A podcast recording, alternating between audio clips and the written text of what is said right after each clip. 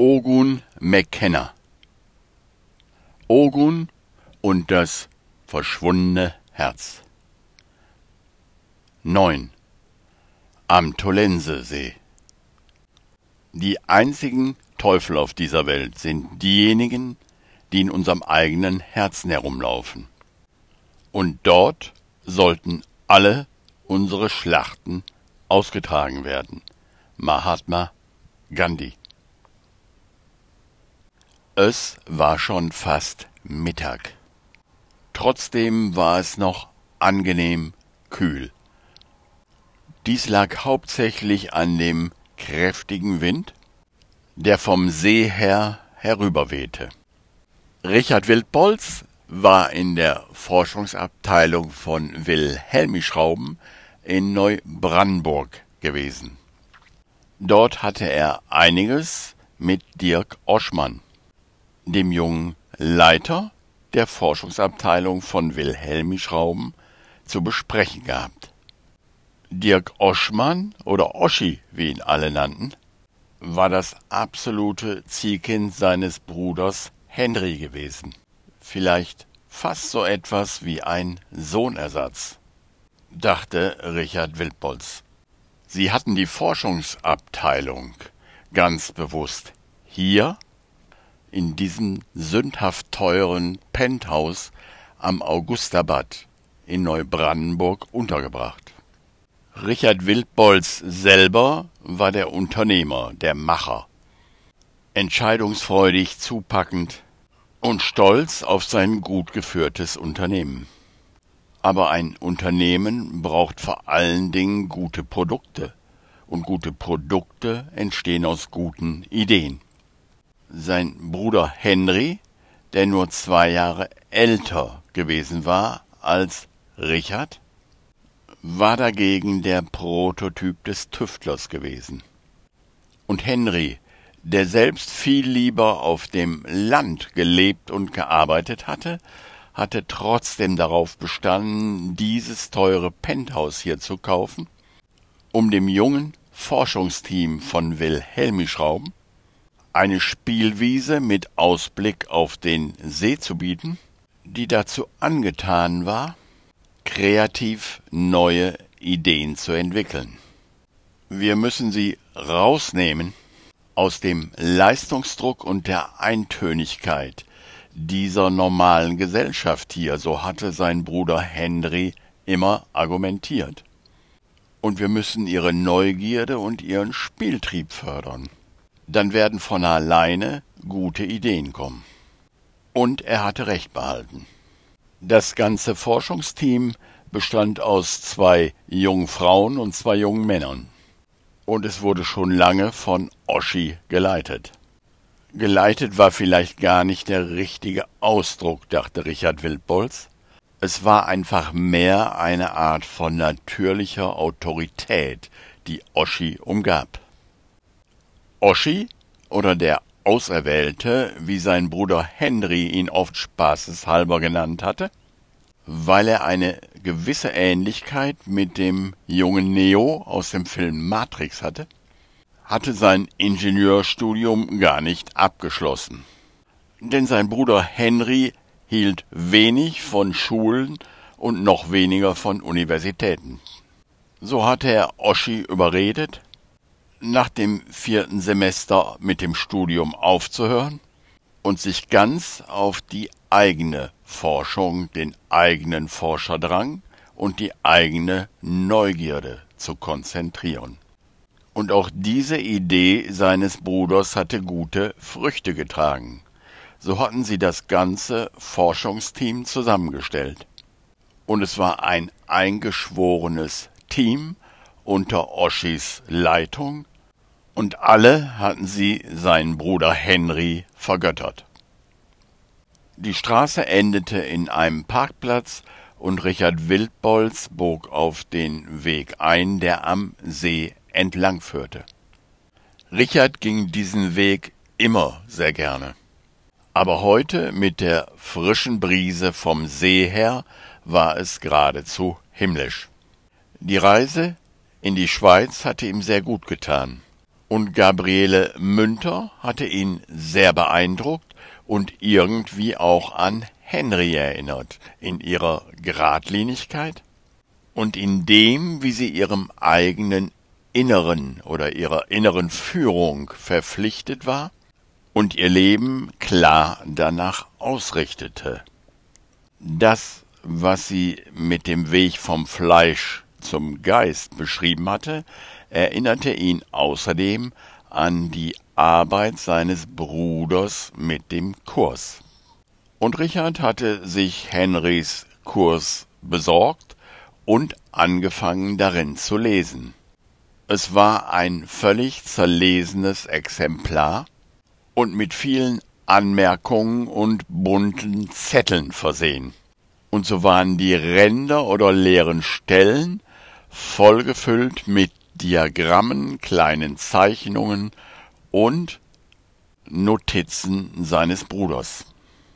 Seit der Schweizreise, wie er es für sich nannte, war irgendetwas in seinem Inneren passiert oder aufgebrochen. Eine Art Neugierde hatte ihn erfasst und er hatte darüber nachzudenken begonnen, dass alles Bewusstsein sein könnte, dass es einfach nur Bewusstsein gibt. Und er hatte auch damit begonnen, wenn er meinte, sich festgefahren zu haben, einfach den Kurs aufzuschlagen und ein Stück darin zu lesen. Auf eine sonderbare Art schien das irgendwie immer zu seinen Gedanken zu passen. Und oft war es ein Anstoß, mit dem er weiterarbeiten konnte. Wenn alles Bewusstsein ist, so dachte er jetzt, wieso sehe ich dann trotzdem getrennte Körper, die hier zu agieren scheinen? Es muss doch eine starke Kraft geben, die diese Art von Schauspiel in Gang hält oder inszeniert. Wie kann so etwas funktionieren?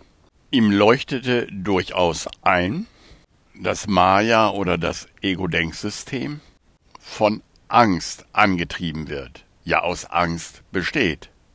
Und die Angst, nach innen zu schauen, konnte er bei sich selbst nachvollziehen. Sie zeigte sich in seiner Unruhe und sicherlich auch in seinem schlechten Schlaf. Und trotzdem war ihm nicht klar, warum es in diesem Denksystem der Angst so wichtig war, unterschiedliche Körper zu sehen. Diese Frage beschäftigte ihn schon eine ganze Weile, und so setzte er sich auf eine Bank und schlug den Kurs auf. Er schaute vorsichtshalber nach rechts und links, ob er Zuhörer hatte, und begann dann laut zu lesen, denn er hatte festgestellt, dass es irgendwie besser war, die Texte laut zu lesen. Es schien einfach nochmal anders zu wirken. Und so las er einfach an der Stelle, wo er das Buch aufgeschlagen hatte. Es war im neunzehnten Kapitel unter der Überschrift Die Anziehungskraft der Schuld. Wenn du nur die Boten aussendest, die dir der Heilige Geist gibt, und keine Botschaften außer den ihren willst, wirst du die Angst nicht mehr sehen. Die Welt wird vor deinen Augen transformiert, von aller Schuld gereinigt und sanft mit Schönheit übermalt. Die Welt enthält keine Angst, die du ihr nicht auferlegt hast. Und keine, die du der Liebe Boten nicht bitten könntest, von ihr zu entfernen und die du dennoch sehen könntest. Der Heilige Geist hat euch seine Boten gegeben, damit ihr sie einander schickt und sie zu jedem von euch mit dem zurückkehren, was die Liebe sieht. Sie wurden euch gegeben, um die hungrigen Hunde der Angst zu ersetzen, die ihr an ihrer Stelle ausgesandt hattet. Und sie gehen hinaus um das Ende der Angst anzukündigen. Er schlug das Buch zu und schloss für einen Moment die Augen. Wie passte dies zu seiner Frage? Er öffnete die Augen wieder und sah eine Weile über den See. Schuld, dachte er dann. Schuld ist die Kraft, die ich mir bisher nicht angeschaut habe. Schuld ist die Idee, die mich scheinbar dazu berechtigt, mich selbst und andere zu verurteilen. Schuld und Sünde sind der Beweis oder der scheinbare Beweis, dass die Idee von Trennung eine wirkliche Idee ist, eine wahre Idee. Wie hatte Frau Münter so schön gesagt, der Prozess vom Fleisch zum Geist ist ein Wechsel der inneren Überzeugung, ein Wechsel der Perspektive. Wie würde also eine Welt aussehen, in der ich alle unschuldig sehe? Das ist die Frage, die ich mir stellen sollte, dachte Herr Wildbolz. Frau Münter hatte weder Schuld in anderen noch bei sich gesehen und war trotzdem sehr klar ihrem eigenen Weg und ihrer eigenen Überzeugung gefolgt.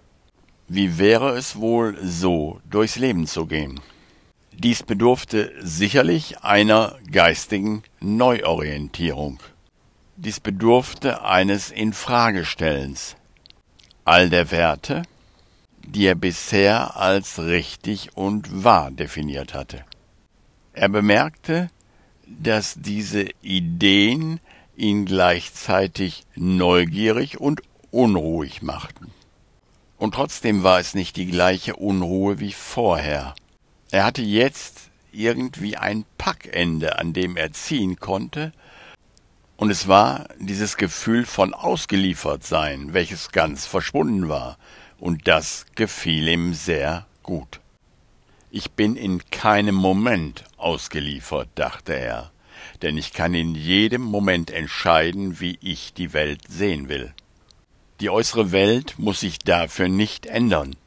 Der Dreh liegt darin, wie ich darauf schaue.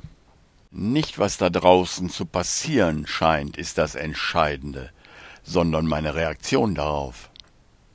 Und meine Reaktion darauf beruht auf angelernten Werten, die ich jederzeit in Frage stellen kann. Dies wird Arbeit machen, dachte er, aber Arbeit ist nichts, was mir etwas ausmachen könnte, ganz im Gegenteil.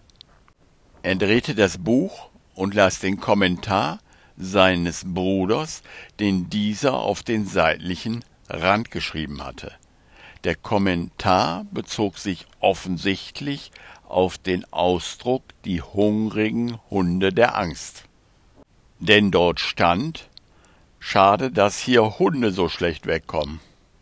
Aber ich verstehe die Symbolik. Hunde sind treue und zuverlässige Apportierer. Sie werden genau den Stock zurückbringen, den ich geworfen habe.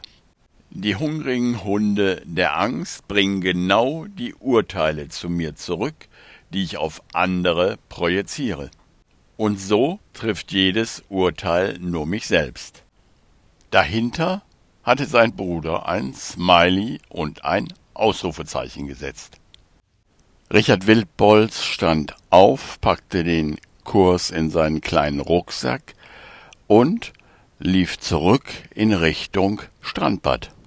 Denn er wollte noch ein erfrischendes Bad nehmen, bevor er sich mit Herrn McKenna in einem kleinen Café in der Innenstadt von Neubrandenburg gegenüber dem Polizeipräsidium treffen würde.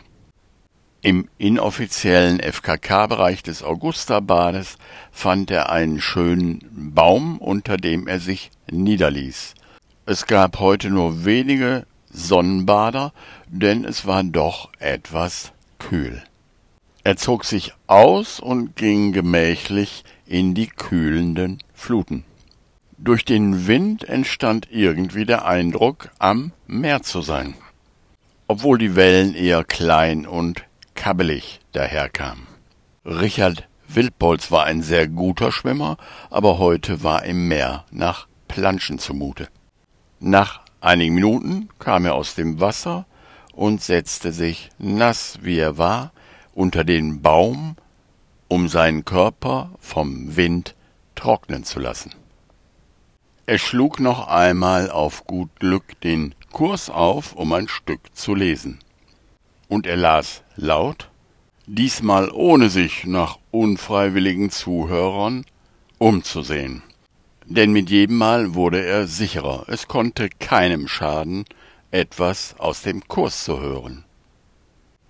Der Löwe und das Lamm, die beieinander liegen, weisen auf die Tatsache hin, dass Stärke und Unschuld nicht miteinander in Konflikt sind, sondern von Natur aus in Frieden miteinander leben. Richard Wildbolz stutzte. Genau diesen Satz hatte Oschi in ihrem Gespräch gebraucht. Wie konnte das sein? Sein Bruder hatte als Anmerkung daneben geschrieben Konkurrenz ist unwahr. Ebenbürtigkeit ist überall. Ausrufezeichen. Er klappte das Buch zu. Gab es solche Zufälle? In welchem Zusammenhang hatte Oschi diesen Satz noch einmal gebraucht? Sie hatten darüber gesprochen, ob es nicht naiv wäre, die Ergebnisse, die sie in der Forschung fanden, mit befreundeten Entwicklern aus andern Firmen zu diskutieren. Und in diesem Zusammenhang hatte Oschi genau diesen Satz gebraucht. Machten alle Menschen auf einmal um ihn herum den Kurs? Das nächste Mal, wenn er Oschi sah, wollte er ihn nach diesem Satz fragen. Als der Wind sein Werk getan hatte, zog er sich an und ging in Richtung Auto. Am Auto angekommen bemerkte er, dass er eigentlich noch Zeit hatte. Er hatte die Wahl, jetzt mit dem Auto zu fahren und zu früh anzukommen, oder einen zügigen Fußmarsch zu machen und genau pünktlich zu kommen. Ein inneres Gefühl sagte ihm, dass es gut wäre, jetzt zu Fuß zu gehen. Und so ging er mit flotten Schritten einfach weiter und dachte, sicher, Mustang fahren ist schön, aber ein flotter Spaziergang durch diesen herrlichen Wind ist eigentlich noch schöner. Er ging gerade durch das Industriegebiet an der Nonnenhofer Straße, als er eine zerberstende Flasche und dann einen Ruf hörte. Du Vollpfosten!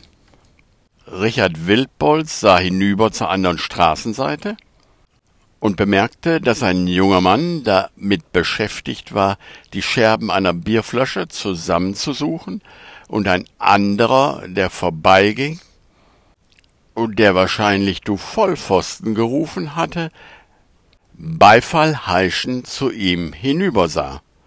Und dieser Mann sagte, ist doch wahr. Wenn mir eine Flasche runterfällt, dann fange ich sie doch auf. Richard Wildbolz reagierte nicht und schaute nur. Der Sprecher zuckte die Achseln und ging dann laut pfeifend davon. Richard Wildbolz spürte eine große Klarheit in sich. So also funktioniert Maya oder das Ego-Denksystem.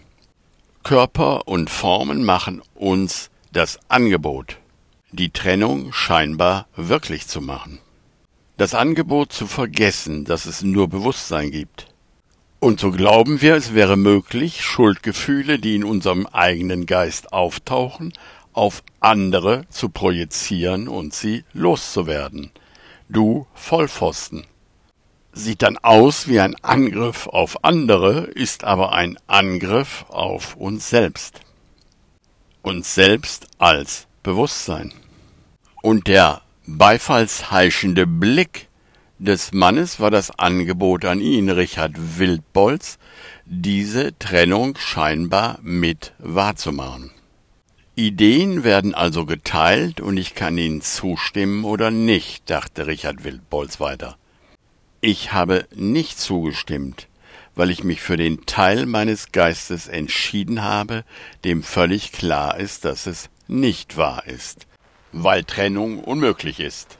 Der Rufer hat es bemerkt und ging pfeifend weiter.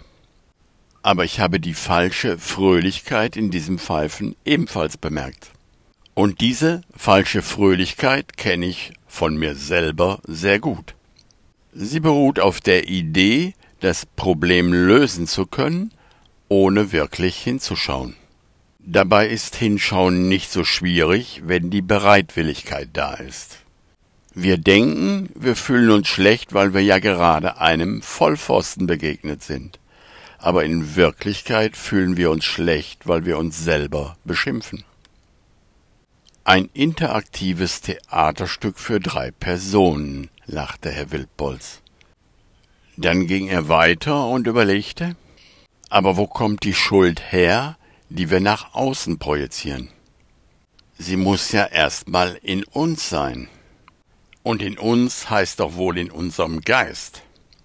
Er ging in sich versunken eine ganze Weile weiter. Dann blieb er auf einmal stehen und sagte laut Natürlich, so ist es. Das berühmte Nietzsche-Zitat aus den fröhlichen Wissenschaften war ihm eingefallen. Gott ist tot, Gott bleibt tot, und wir haben ihn getötet. Wie trösten wir uns, die Mörder aller Mörder? Kopfschüttelnd ging er weiter. Natürlich, jeder Geist, der durch diese Welt hier stapfte und Körper sah und sich selber als Körper definierte, muss zwangsläufig daran glauben, dass er Gott getötet hat. Denn entweder ist diese Welt der Trennung wahr, oder Gott ist wahr. Und so ist Maya, dachte er, eine Art Spielplatz für Geister, die glauben, den Trennungsgedanken wahrmachen zu können. Und solange sie daran glauben, lachte er, müssen sie ihre eingebildete Schuld nach außen entsorgen. Die Welt ist also eine Art Spielplatz für trennungsgläubige Maya-Jünger. Und das Spiel heißt Schuld entsorgen, entweder durch Projektion auf die eigene Traumfigur oder die sogenannten anderen. Oder auch die Umstände. Jede Idee, etwas müsste anders sein, als es jetzt gerade ist, ist ein Angriff auf Gott. Denn diese Idee hat immer den Ausgangspunkt einer eingebildeten Traumfigur, die sich als getrennt erlebt und mit dieser kleinen Trotzreaktion glaubt, die Trennung wahrmachen zu können. Er ging weiter und fragte sich, wie trösten wir uns? Das ist die Frage, die Nietzsche stellt. Wie trösten wir uns, wir Mörder aller Mörder? Und wieder musste er lachen, denn die Antwort war klar. Wir trösten uns dadurch, sagte er laut, indem wir erkennen, dass Trennung unmöglich ist und deshalb nie stattgefunden hat. Denn niemand kann Gott angreifen und damit Erfolg haben. Halleluja. Er bog links in den Fußweg parallel der Neustrelitzer Straße ein in Richtung Innenstadt. Ich werde bei Gelegenheit doch nochmal in die fröhlichen Wissenschaften schauen, dachte er, denn so macht Wissenschaft wirklich fröhlich. Wir schwimmen hier in unserer selbstgekochten Illusionssuppe herum. Und Maya ist ein brillantes Denksystem der Täuschung, welches bis auf den Grund durchschaut werden muss und dann seine scheinbare Macht verliert. Ein weiteres Nietzsche-Zitat fiel ihm ein, und er sprach es laut vor sich hin. Ihr führt Krieg? Ihr fürchtet euch vor einem Nachbarn? So nehmt doch die Grenzsteine weg, so habt ihr keinen Nachbarn mehr. Aber ihr wollt den Krieg, und deshalb erst setztet ihr die Grenzsteine. Halleluja, sagte er wieder, Halleluja, wie konnte ich an so einfachen und klaren Tatsachen so lange vorbeigehen? Er bemerkte, wie seine Schritte immer leichter und immer federnder wurden. Eine Frau mit einem Kind kam ihm entgegen, und das Kind winkte ihm zu. Er winkte zurück und schenkte den beiden sein berühmtes Wildbolzlächeln. Ich weiß zwar nicht mehr, wer oder was ich bin, und merke, dass ich ganz neu anfangen muss, aber wenigstens, dachte er, von meinem Lächeln habe ich so viel, dass ich ständig davon abgeben kann.